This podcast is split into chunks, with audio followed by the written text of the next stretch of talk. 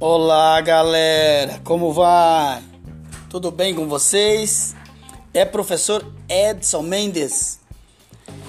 Viemos aqui para informar a metodologia para a aula do, de segunda-feira, dia 24. É, nós vamos tratar da brincadeira, brinquedo na educação infantil. Teremos, eu vou enviar para vocês o texto da Kishimoto e um vídeo onde ela aborda toda a o papel que a brincadeira tem na, para a criança, o papel do, da, da brincadeira na criança na educação infantil, ela trata da brincadeira, do brincar para a criança como um direito cidadão. Ouçam aí, leiam o artigo e comente para mim. Coloquei uma provocação lá no Google Classroom que é o que significa para a criança a brincadeira. Então vocês vão trazer essa resposta na oralidade para a aula de segunda-feira.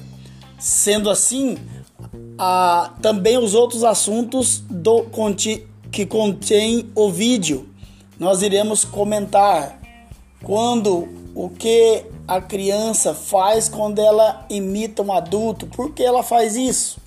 O faz de conta. Ela aborda também lá o papel do espelho. O que significa um espelho em uma sala de aula? Dá também dicas para a estrutura de uma, da educação infantil. Diz aí o que, que você achou. Nossas escolas têm essa estrutura? Esses espaços como que são? Ela fala também do papel do mediador.